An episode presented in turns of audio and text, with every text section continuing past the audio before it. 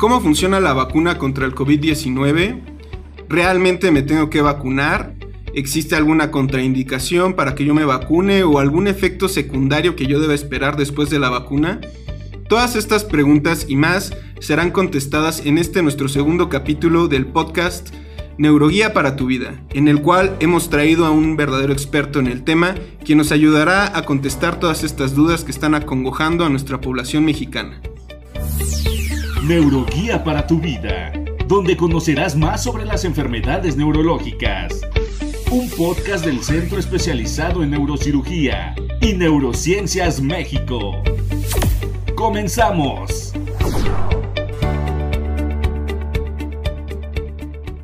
Bueno, yo soy la doctora Ingrid Montes de Oca y junto con mi compañero el doctor Garibay vamos a hacerle preguntas a nuestro experto que es el doctor eh, Choreño. Cabe recalcar que el doctor Choreño es un experto en inmunología, él es médico egresado de la Universidad Autónoma de México, con un doctorado en el Instituto Politécnico Nacional, ha realizado varias estadías de investigación en el extranjero y actualmente labora en el Instituto Nacional de Enfermedades Respiratorias. Buenas tardes, doctor. ¿Nos podría ayudar comenzando a platicarnos un poco a la población respecto a qué es una vacuna como contexto? Hola, pues muchas gracias por eh, considerarme para platicar sobre este, eh, como ya ustedes lo dijeron, muy interesante tema. Eh, primero quiero decir que estoy muy emocionado porque creo que nunca habíamos visto que la población siguiera tan de cerca la, la labor de los científicos y también siguiera tan de, cerca el proceso de, producción eh, de una vacuna y de, distribución y aplicación de esta vacuna. Entonces, creo que es un tema muy interesante, especialmente porque esta semana se reinició la distribución de vacunas en muchos de los países, incluyendo el nuestro. Y creo que es un buen momento de, hablar de este tema, todo el mundo está hablando de ello. Y bueno, eh, es bueno para aprovechar la oportunidad porque creo que en la población general siguen habiendo muchas preguntas, ¿no? Todavía por ahí yo platico con la gente en, la calle y pues la gente no sabe eh, realmente muchas cosas sobre la vacuna, pese a que ya la información eh, pues se ha distribuido en redes sociales, pero también hay mucha por ahí información falsa que podría eh, generar dudas, entonces creo que es un buen momento para contestarlas. Y bueno, para empezar, pues, ¿qué es una vacuna?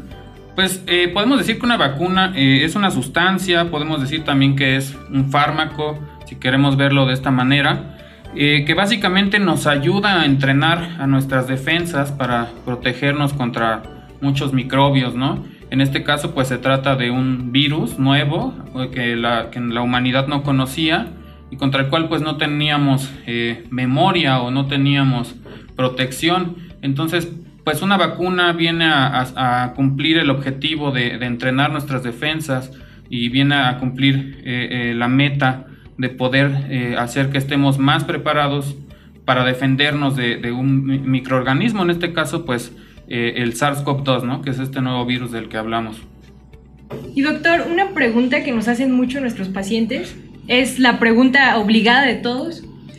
¿Cómo funcionan estas vacunas nuevas?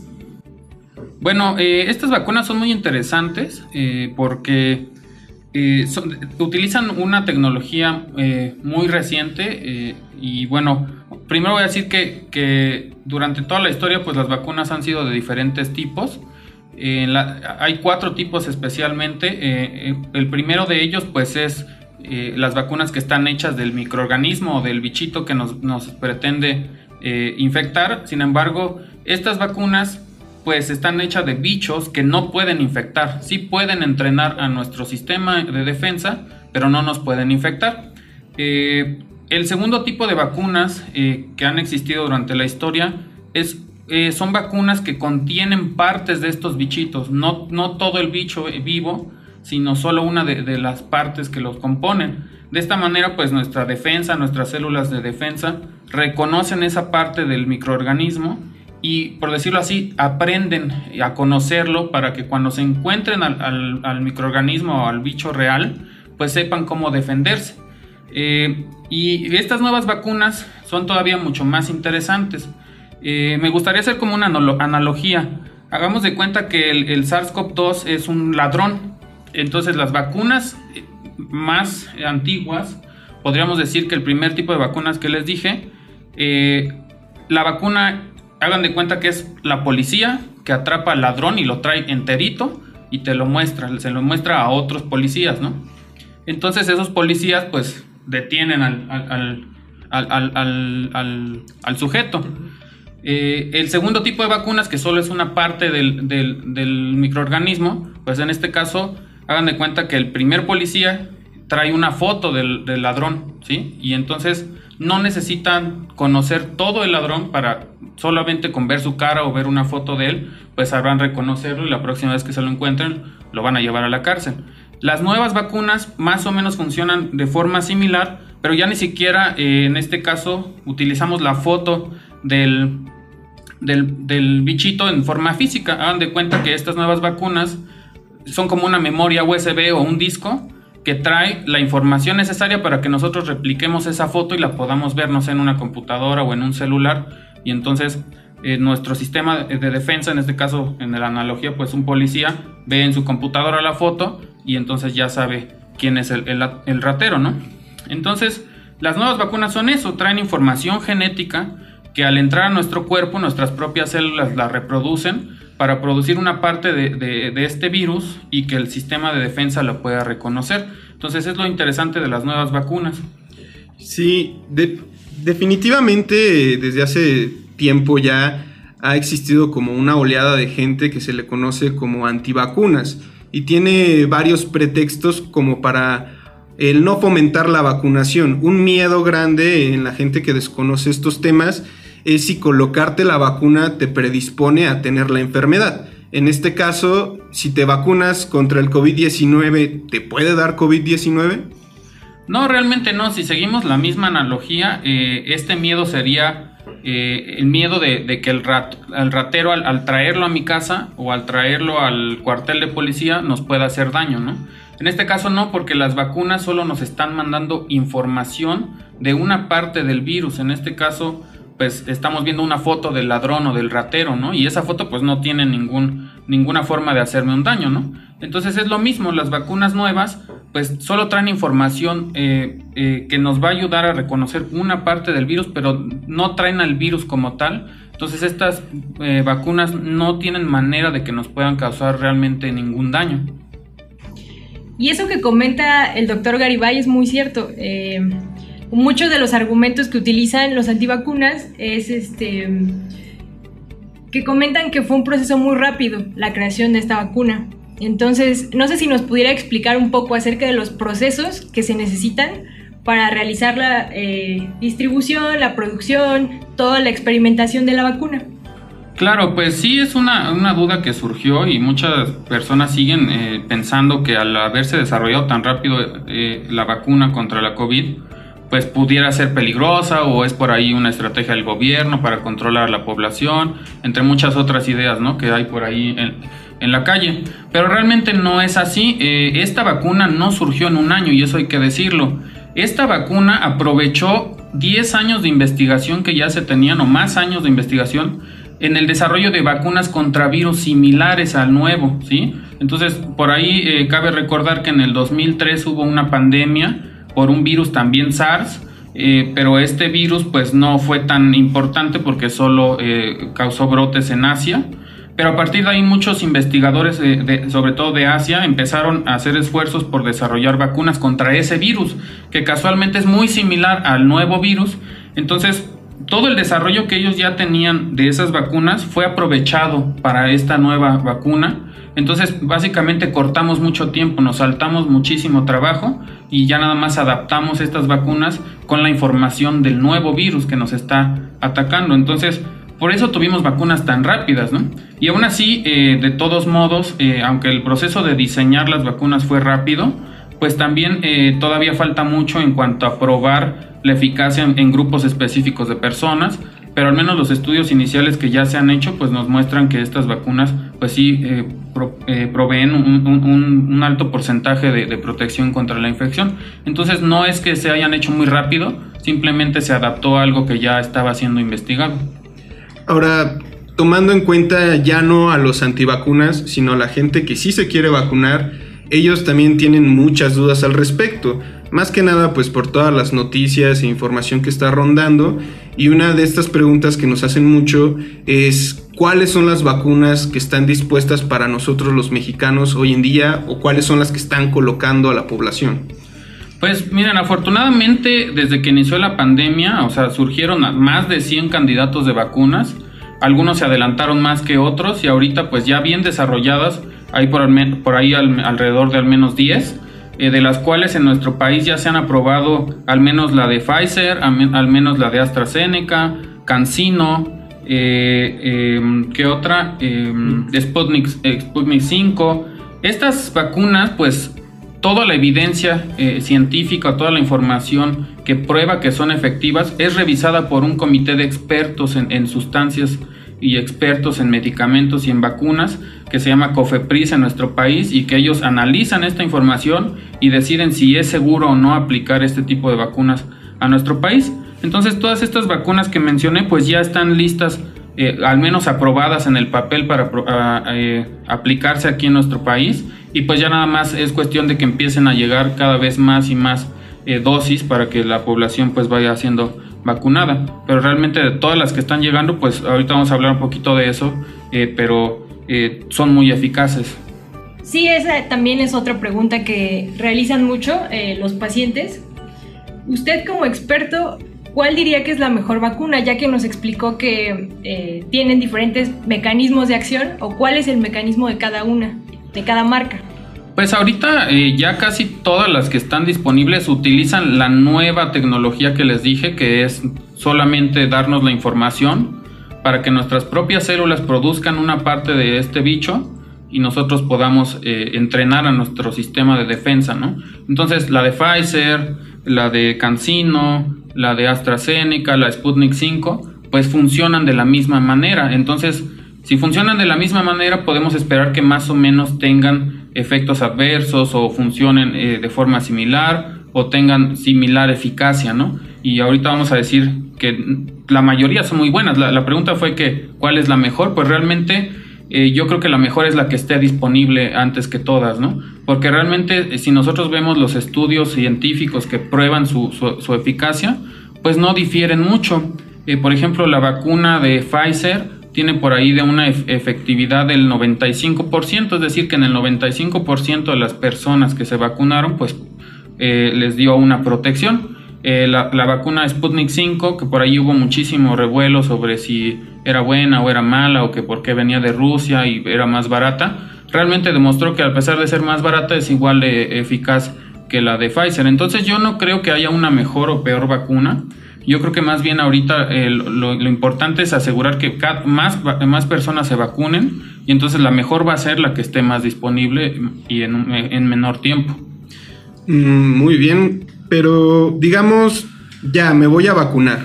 La gente que decide que ya se va a vacunar, eh, mucho preguntan si ya me dio COVID, aún así me puedo vacunar, aún me puedo registrar para que me vacunen o sería lo correcto vacunarme aunque ya me haya dado COVID-19? Pues esa pregunta es más compleja de responder. Eh, en teoría, pues eh, la infección, si sobreviviste a la infección, si te dio una infección muy leve, quiere decir que tu sistema inmune ya reaccionó contra la infección y ya de alguna manera tienes protección contra una segunda infección, aunque todavía esto no es muy claro eh, por, los datos que tenemos de, la investigación. Eh, sin embargo, pues tampoco es una contraindicación eh, el ya haber tenido COVID ponerse la vacuna. Lo que sí tienen que tener mucho cuidado las personas es de no vacunarse mientras tengan síntomas de la enfermedad. ¿sí? Sí te puedes vacunar, pero si te dio COVID hace un mes, hace dos meses, pero no te puedes vacunar si te dio la semana pasada o si en este momento todavía tienes por ahí gripita o tienes dolor de cabeza, fiebre. ¿Por qué? Porque básicamente mientras tú tienes la infección, pues tu sistema inmune se está enfrentando al, al, bicho, ¿no? Al, virus. Y eh, muchas de las manifestaciones clínicas, o sea, los síntomas, por ejemplo, el dolor de cabeza, la fiebre, pues no son más que un, sinónimo o, un reflejo de que nuestras defensas están actuando contra el virus. Entonces, si ustedes eh, se vacunan en ese momento, lo que están haciendo es aumentar todavía esa respuesta de los sistemas de defensa y entonces como en todo eh, lo que es en, exceso es malo. Entonces, una respuesta de defensa exagerada podría ser dañina para, nuestro, para nuestro organismo y podría, que, podría ser que tuviéramos más riesgo de tener algún ahí efecto adverso de la vacuna si me la aplico al mismo tiempo que tengo la enfermedad. Ok, y aprovechando que menciona eh, esto de los síntomas, si una persona se vacuna, eh, ¿qué puede esperar o qué puede hacer si presenta al día siguiente síntomas o dos días después síntomas? Pues eh, afortunadamente se ha visto que los efectos adversos de estas vacunas son muy pocos. la mayoría se restringen al dolor en el brazo, ¿no? Obviamente a nadie nos gusta que nos inyecten y, obviamente pues este, esta es una inyección intramuscular en el brazo y la mayoría de las personas se quejan, ¿no? De que les queda mucho dolor, de que no pueden levantar el brazo. Eh, pero bueno, este, este síntoma más o menos dura uno o dos días y no pasa nada, ¿no? Eh, las personas pueden tomar analgésicos, antiinflamatorios y no va a pasar más nada, ¿no? Eh, y, como les decía, afortunadamente en muy bajo porcentaje de las personas pueden presentar alguna alguna reacción adversa, ¿no? Que, en este caso es generalmente debida a que la gente no sabía que era alérgica a alguno de los componentes de la vacuna. No necesariamente es que la información que viene en estas vacunas es dañina, sino que no se sabía que la persona pudiese ser alérgica a alguno de los componentes, de los componentes químicos, ¿no? Que, que acompañan a la información del virus en esta vacuna, ¿no? Y, bueno, como les decía, la, proporción de personas que presenta esto pues es muy baja, es mucho menor al 1%. Y pues en esos casos pueden tener eh, desde dolores de cabeza, eh, fiebre intensa, dolores musculares, hasta una reacción alérgica muy severa que los médicos eh, conocemos como choque anafiláctico, pero que afortunadamente se han reportado en todo el mundo muy, muy, muy pocos casos y pues obviamente es una emergencia médica. Eh, lo que no tienen que tener miedo es, eh, es a que esto les vaya a pasar o que esto vaya a ponerlos en riesgo. ¿Por qué? Porque a lo mejor ustedes no se han vacunado y no saben cómo está funcionando esto, pero en los centros de vacunación se han destinado en muchos lugares eh, espacios específicos para vigilarte después de que te vacunan, ¿sí? Entonces llegas, te vacunan y te pasan a un sitio, ahí te mantienen sentado un ratito, y estás unos 30 minutos ahí en presencia de médicos que van a estar esperando si reaccionas de forma adversa en los 30 minutos. Esas reacciones severas que yo les dije o graves generalmente se presentan de forma inmediata, entonces si en 30 minutos no tuviste un, tipo de reacción así, pues es muy probable que ya no la tengas, ¿no? Y que a lo mejor en los siguientes días puedas tener el dolor del brazo, un poquito de, dolores musculares, pero no más allá, ¿no? y nada que no se solucione por ahí con un antiinflamatorio o un antihistamínico. Muy bien, pero digamos, ya sabemos que parte de la población, en específico, por ejemplo, los trabajadores de la salud, ya han sido vacunados por lo menos en alguna parte, en su primera dosis, y se colocan una vacuna, puede ser la Pfizer, y están esperando su segunda vacuna. Eh, ¿Hay algún problema con que sea de una marca distinta o tenemos que fijarnos que sea de la misma marca? Pues eh, para eso no se sabe mucho todavía si hay algún efecto adverso si te colocas primero una vacuna o si te aplican primero una vacuna y luego otra. Eh, realmente lo que está pasando es que en, todos los lugares se está tratando de, que se ponga la misma vacuna, ¿no? En muchos trabajadores de la salud se está intentando que si se vacunaron primero con la vacuna Pfizer, por decir una, eh, pues la segunda dosis sea de la misma marca.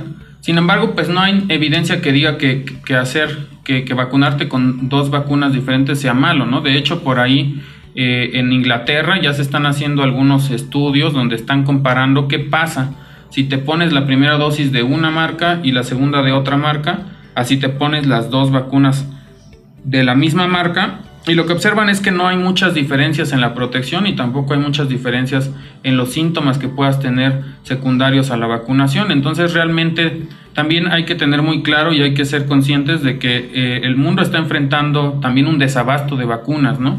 Desafortunadamente la capacidad de producción de la mayoría de las, de las farmacéuticas pues rebasa, e, es rebasada por la demanda. Entonces, eh, no debemos preocuparnos, se está haciendo el mayor esfuerzo porque nos pongan la misma vacuna, pero también hay que decirlo, si nos ponen una diferente, al menos hasta ahora no hay evidencia de que pues nos pueda pasar algo, ¿no? De que nos pongan una diferente. E incluso en esos estudios que yo les comentaba que ya se están haciendo, hay datos que dicen que si te ponen una diferente, hasta puedes tener más protección, ¿no? Pero todavía es muy pronto para decir algo eh, así muy claro, ¿no? Sin embargo, pues hay que ser conscientes de esto, ¿no?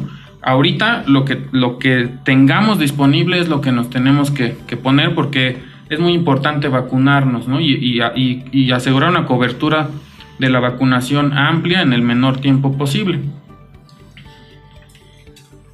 Muy bien, y una pregunta que eh, es para todos los que nos escuchan que tienen hijos pequeños. Eh, ¿A partir de qué edad se debe aplicar la vacuna? Pues no hay un dato así claro de, de, a partir de qué edad. De hecho, bueno, ahorita se están vacunando mayormente adultos por allá, por arriba de, la mayoría de edad, que en este caso en México son los 18 años, en otros países son los 21 años. Y no es porque no se puedan aplicar en niños, simplemente los primeros estudios que se hicieron para validar la eficacia de las vacunas se realizaron en personas adultas y por lo tanto la información de la eficacia que tenemos en este momento aplica solo para personas adultas. En niños sí sería importante vacunar los estudios que, que nos van a dar la información para ver cómo funcionan estas vacunas en, la población infantil, pues todavía están en curso, muy pronto tendremos la información, pero ahorita es prioritario vacunar a grupos de alto riesgo. ¿Quiénes son grupos de alto riesgo? Pues personal de la salud que está en contacto directo con eh, los pacientes infectados, obviamente a, sus familias y obviamente a las personas de la tercera edad, que son las personas que tienen mucho más riesgo de tener una enfermedad severa e inclusive de eh, fallecer comparados con personas eh, saludables y de una edad menor. Entonces, eh, no, hay ningún, no hay ningún dato que diga que no podemos vacunar a los niños, pero en este momento todavía no es necesario vacunar a la población infantil de manera eh, extensa, ¿no? más bien hay que, el esfuerzo se está enfocando en los grupos de, alto riesgo. Muy interesante lo que está comentando. Ah, ahora bien, Sabemos que la manera en la que se están distribuyendo las vacunas o la jornada de vacunación que se está dando en nuestro país es dos dosis de vacuna separada por 21 días. Lo que se pregunta mucho es por qué dos dosis y por qué 21 días, por qué no tres o por qué no solo una. Bueno, eso es muy interesante y hay que decir que, para eso no hay una eh, respuesta apoyada así claramente por evidencia científica Simplemente, más bien esto es basado en la teoría de la inmunología, ¿no? Y eh, hagan de cuenta que en el ejemplo que les di en un inicio, eh, ¿por qué ver dos dosis? ¿Por qué dar dos dosis? Porque si ustedes, eh, no sé, detienen un ladrón y ven su foto, a lo mejor se les olvida a la primera vista, y si lo ven una segunda vez ya se van a acordar muy bien de esa persona, ¿no? Más o menos es lo mismo. ¿Por qué dos dosis? Porque es mejor que una dos dosis para que nuestro sistema inmune no se le olvide quién, quién es el virus, ¿no? O, a reconocer al virus. ¿Por qué 21 días realmente no está establecido así eh, eh, claramente? Simplemente fue porque en los estudios que validaron la vacuna, los investigadores así lo propusieron, pero no hay evidencia de que si te la ponen a los 30 días, a los 40 días o a los 50 días es mejor o peor que a los 21 días. Simplemente se está tratando de cumplir el mismo protocolo que se realizó en los estudios que validaron a las vacunas. Sin embargo, eh, también hay que decirle a la gente, no pasa nada si no fue exactamente a los 21 días, porque con la primera vez que sus defensas vieron al patógeno, al bicho, eh, ya más o menos tienen un recuerdo de este bicho y no importa si lo vuelven a ver a los 21 días o a los 30 días, les va a reforzar esa memoria, les va a reforzar ese recuerdo, ¿sí? Entonces, no pasa nada si no fue a los 21 días, incluso por ahí también ya empezaron a hacer estudios científicos para contestar esta pregunta que es muy válida y que no nada más en México está surgiendo, sino en todo el mundo. Y están viendo que no pasa nada, ¿no? O sea, que los 21 días es lo mismo que los 30 días e inclusive por allá más de los 40 días hasta es mejor porque si tú sigues recordando la foto de una persona después de cada vez más días, significa que ya te la aprendiste, ¿sale? Entonces, eh, no, no pasa nada, ¿no? Realmente no hay como algo, no hay algo, no hay una razón de por qué se hizo así, simplemente los investigadores que desarrollaron las vacunas, pues lo establecieron así, con el, con el razonamiento de que ver dos veces la misma cosa es mejor que verla una vez para aprendérsela, ¿no? Y hablando de esto, hubo una paciente que me preguntó justo la semana pasada, eh, se había puesto la primera dosis esta paciente y no se quería poner la segunda o le daba miedo ponerse la segunda porque ella pensaba que en ese tiempo que transcurrió desde la primera y la segunda dosis eh, ya había cambiado la cepa del virus. Entonces, ¿qué nos puede decir acerca de estas nuevas cepas que han salido en las noticias, que han surgido? Pues eh, es muy poco probable que en, 21 días eh, llegase una nueva cepa y se distribuyera ampliamente en nuestro país. Entonces, si se pone en la primera dosis, es muy poco probable que llegue la segunda cepa en, esas, en esas tres semanas. Y, y, si llega, muy probablemente no los va a infectar todavía porque se requiere mucho más tiempo para que infecte a muchas personas, ¿no? Entonces no pasa nada, ¿no? Realmente eh, sí es importante que la gente tenga presente que se tienen que poner las dos dosis, ¿sí? Es mejor dos dosis que una para asegurar que van a estar protegidos. Respecto a las nuevas cepas, pues ahorita hay tres que nos importan mucho y y bueno, primero voy a decir por qué surgen estas cepas, ¿no? Eh, eh, ¿Qué es una cepa? Básicamente es un tipo de virus que sigue siendo el mismo virus, pero cambió eh, un poco respecto al original. digamos, un ratero se cambió de ropa, ¿sí? Entonces es el mismo ratero, más o menos, con otra ropa.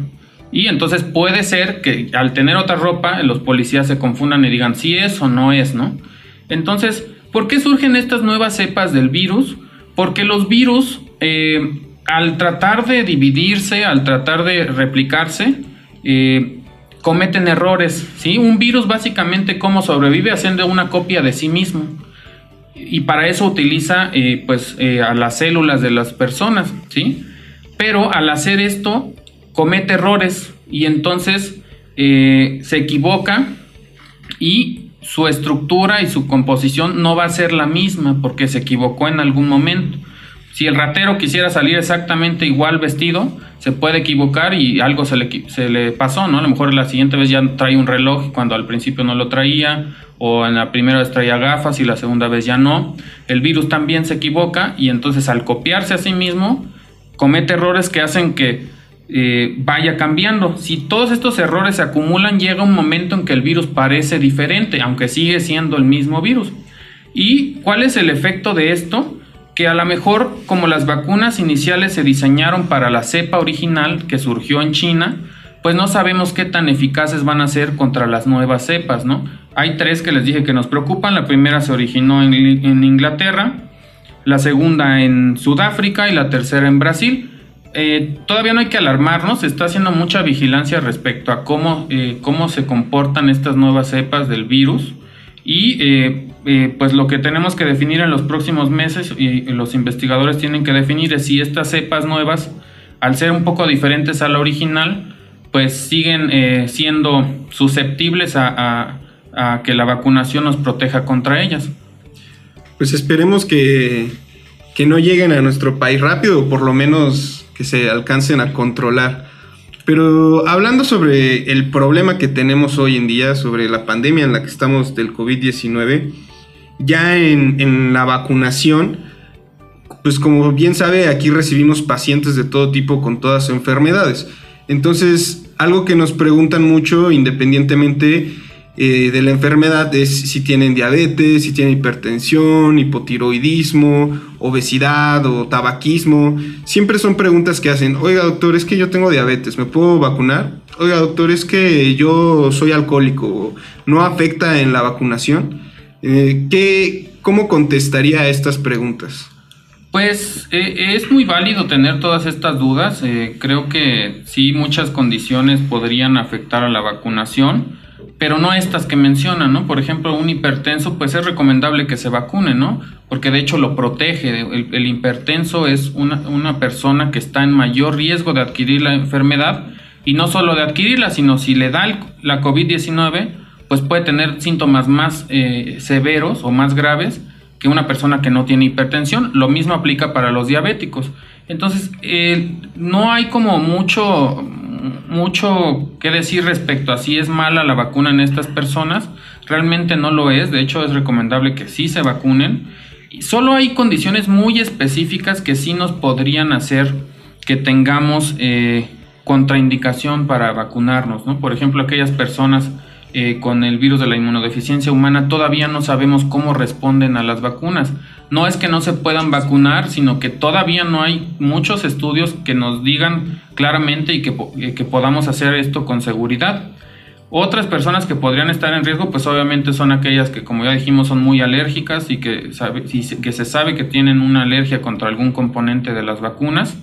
Otro grupo importante eh, serían las personas con enfermedades autoinmunes, como, las, como el lupus eh, o como la artritis reumatoide. ¿Por qué? Porque de por sí estas enfermedades se deben a una inflamación crónica, es decir, a una respuesta de, defensa eh, que permanece mucho tiempo y que ataca a nuestros propios eh, órganos. Entonces, si nosotros aplicamos una vacuna, eh, vamos a, podríamos hacer que esos, esa inflamación fuera más severa y esas personas con el lupus o artritis reumatoide, pues podrían tener un, empeoramiento de sus síntomas iniciales.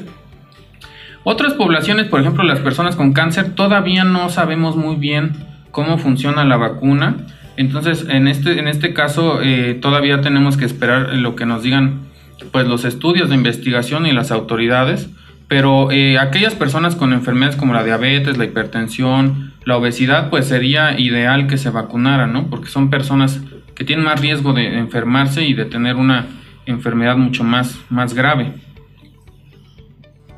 Y otra creencia que, tiene, eh, que tienen mucho las personas es que si ya se vacunaron, ya no necesitan ningún tipo de precaución contra el virus, que ya no necesitan utilizar cubrebocas, etc. ¿Qué les podría decir a estas personas?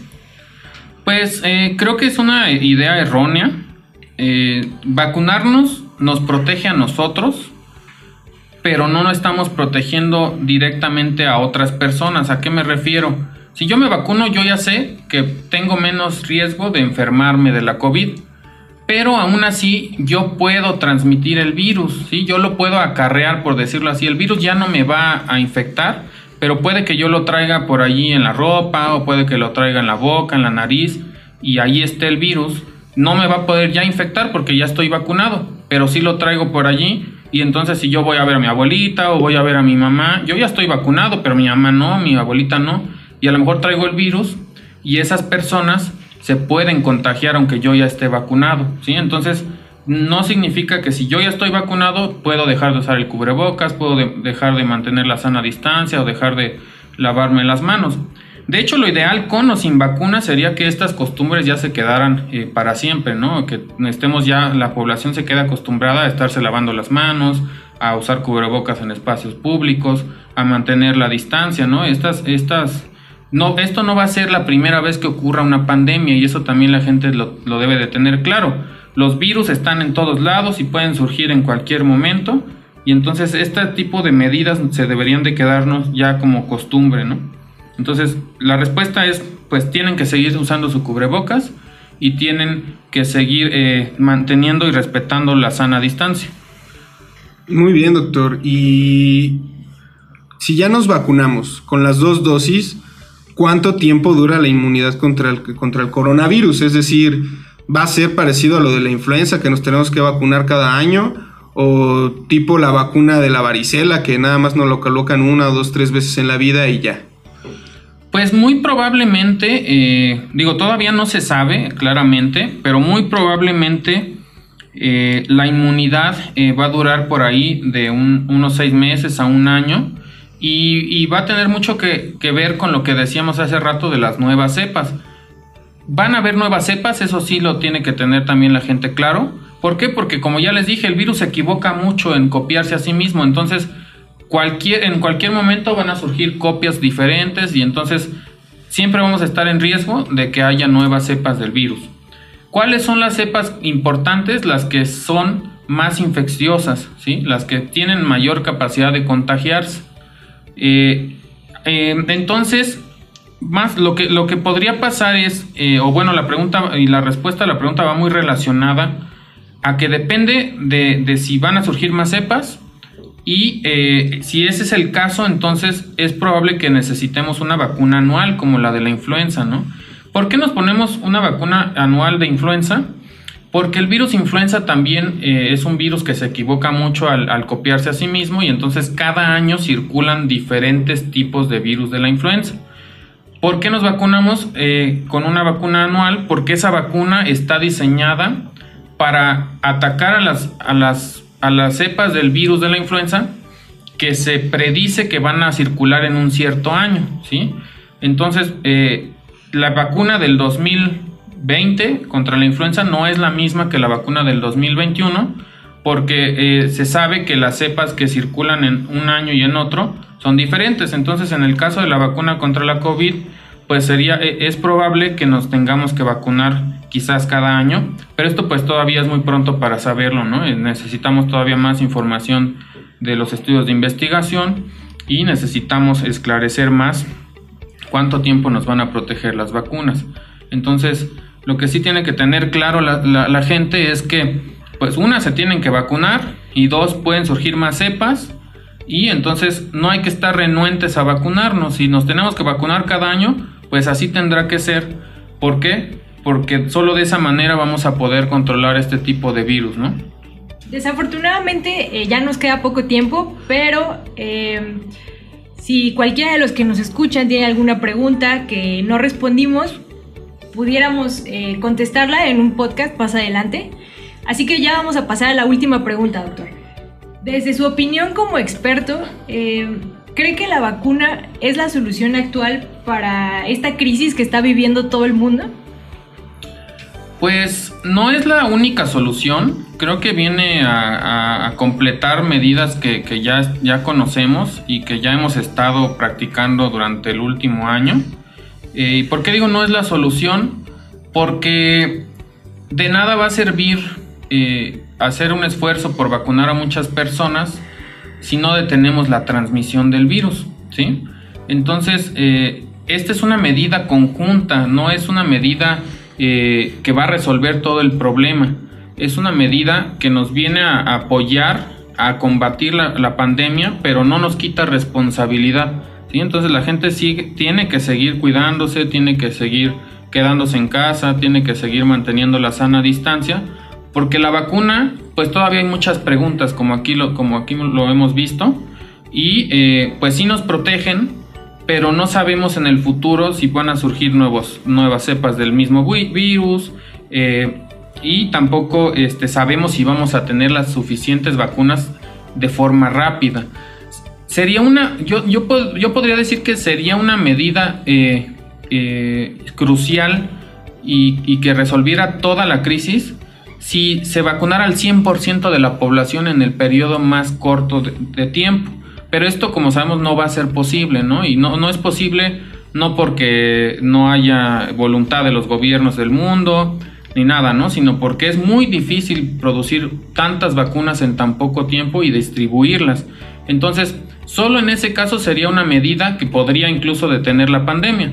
Pero como no puede ser así, entonces pues solo va a ser una medida complementaria a todo lo que ya venimos acostumbrados de mantener la distancia y quedarnos en casa y usar cubrebocas y lavarnos las manos. Entonces esa sería como la, cuestión que la gente se tendría que quedar de este podcast, ¿no? Que tiene que continuar cuidándose y que se tiene que vacunar obviamente, ¿no?